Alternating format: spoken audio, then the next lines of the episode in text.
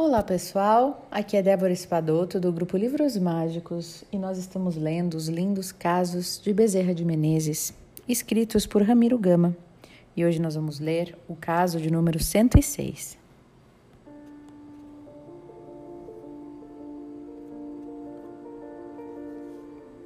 Não perdoar.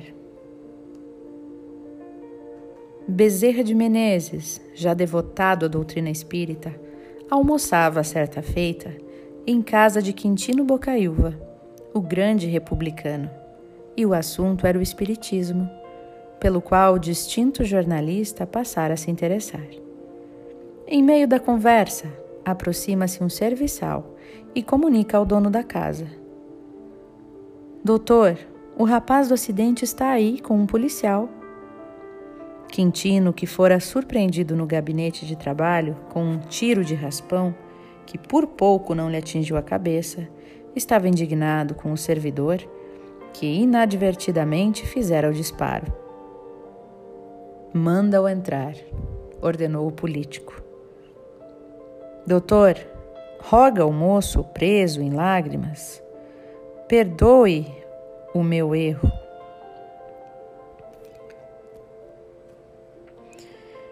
Sou pai de dois filhos, dizia ele.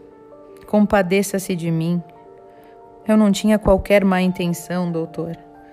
Se o senhor me processar, o que será de mim?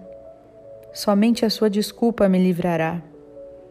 Prometo não mais brincar com armas de fogo. Foi meu, erro.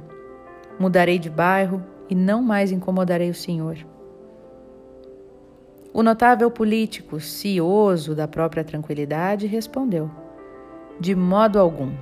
Mesmo que o seu ato tenha sido de mera imprudência, não ficará sem punição.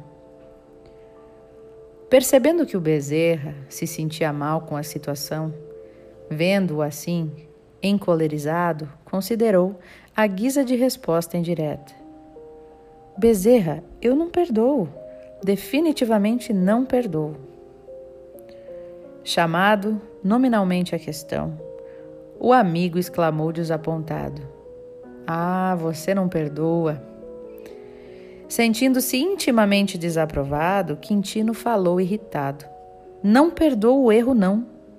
E você acha que eu estou fora do meu direito? O doutor Bezerra cruzou os braços com humildade e respondeu: Meu amigo, você tem plenamente o direito de não perdoar contando que você também não erre. A observação penetrou Quintino como um raio.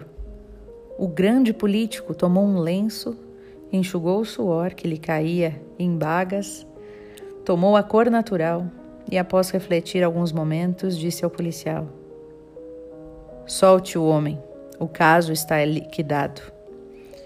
E para o moço que mostrava profundo agradecimento, ele disse: Volte ao serviço hoje mesmo e ajude na copa.